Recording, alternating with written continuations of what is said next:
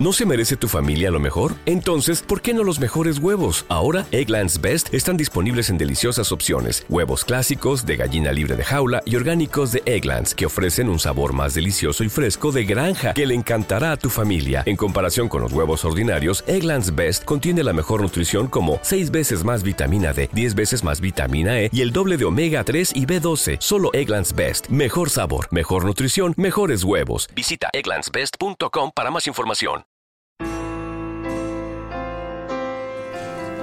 Apple, o Manzana, iba a ser el nombre del disco que la Polydor estaba a punto de grabar para lanzarlo a grandes escalas.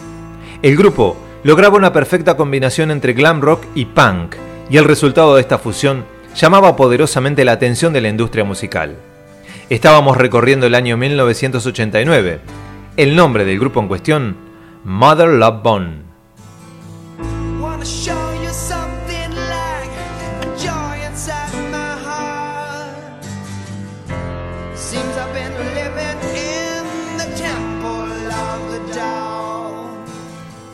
Seis semanas antes del lanzamiento del álbum, su cantante es encontrado muerto por una sobredosis de heroína. El grupo se desintegra. Los integrantes que quedan, junto a Chris Cornell, se ponen manos a la obra para juntar el material y grabar las obras en el álbum Homenaje al cantante fallecido, bajo el nombre de Temple of the Dog. Frase utilizada en la canción Man of Golden Words de la desintegrada banda Mother Love Bone. Buscando baterista y vocalista, envían el material grabado al ex batero de los Red Hot Chili Peppers, Jack Irons. Este recibe el material y lo escucha con su compañero de surf diario, Eddie Vedder. Este se queda al material, lo escucha y la música se le va prendiendo del oído, del cerebro y de su corazón. Va encontrando las letras a la maqueta sin voces, se graba él mismo cantando en su casa con las letras por él escritas y reenvía el demo a Chris Cornell y compañía. Estos reciben la cinta y se impresionan del caudal de voz que acaba de atravesarles el cerebro.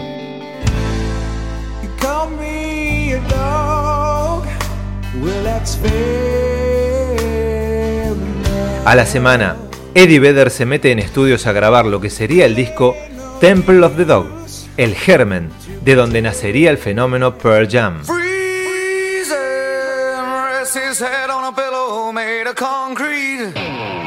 El nombre de la banda se origina desde una palabra que todos los miembros tenían ganas de utilizar, Pearl.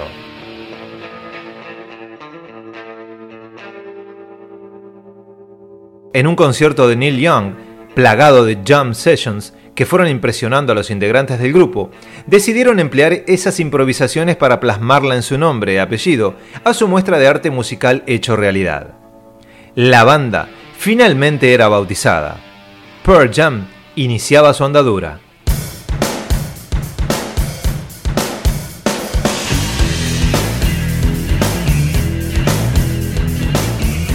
Los números marcan el inicio de la banda. Ten es el nombre del primer LP, que ve la luz el 27 de agosto de 1991. Alive es su primer sencillo. Telonean a dos superbandas antes de lanzarse al estrellato por vida propia, los Red Hot Chili Peppers y a los Smashing Pumpkins, y empiezan a girar por Europa durante 1992.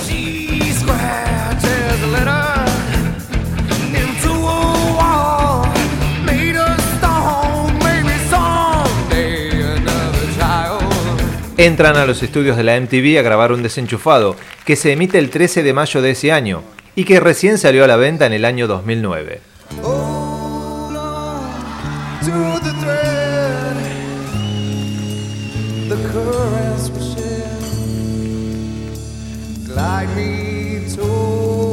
En agosto de 1992 lanzan el videoclip de Jeremy.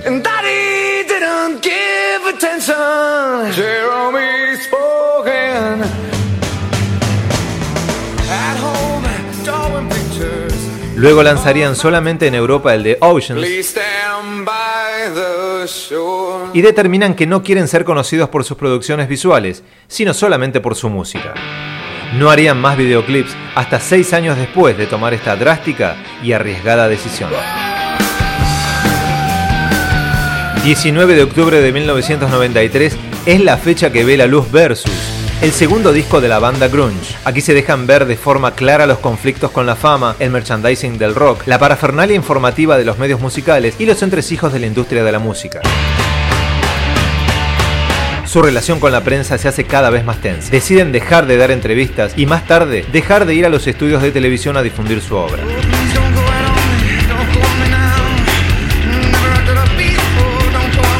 Hasta el año 2003 en el DF mexicano, donde dan una sorpresiva rueda de prensa.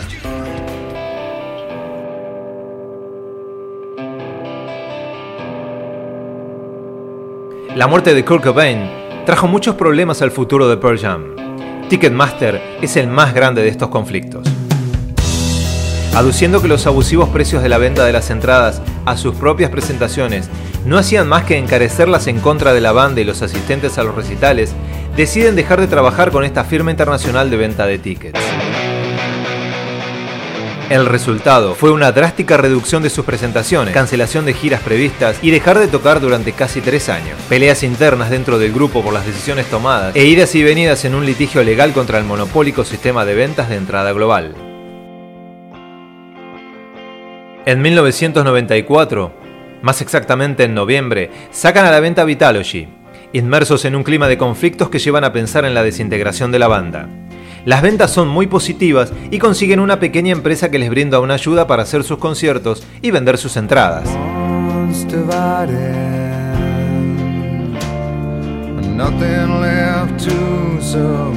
Los trabajos en paralelo de todos sus integrantes le dan vida a Pearl Jam desde la siesta depresión de no pensar en la banda durante un tiempo. Así es que recién en el 96 entran estudios y registran el experimental No Code, el álbum menos halagado en un principio por sus fans, que se transforma en una brisa de tranquilidad ante tanto conflicto y se ganan el respeto del mundo, al no torcer el brazo a manos de las multinacionales que todo lo manejan.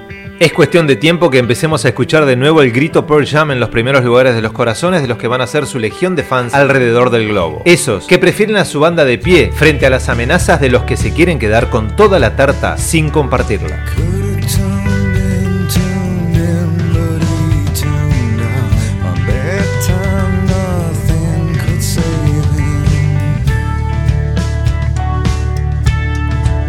Jill y Binaural son los nombres de los discos que vendrían a continuación.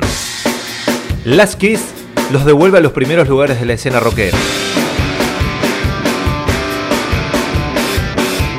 En el año 2000 inician la venta de sus famosos bootlegs, las grabaciones de todos y cada uno de sus conciertos dados durante sus giras. Aún, a día de hoy, continúan con esta práctica que tiene el distintivo sello Pearl Jam.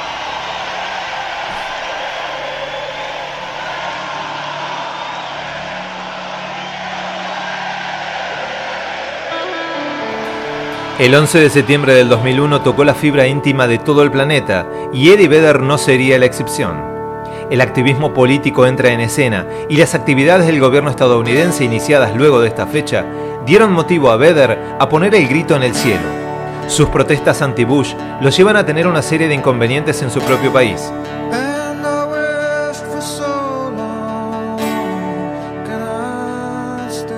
El activismo los lleva a realizar una gira Vote for Change, o Vote por el Cambio, junto a otros artistas conocidos en contra de la reelección de George Bush.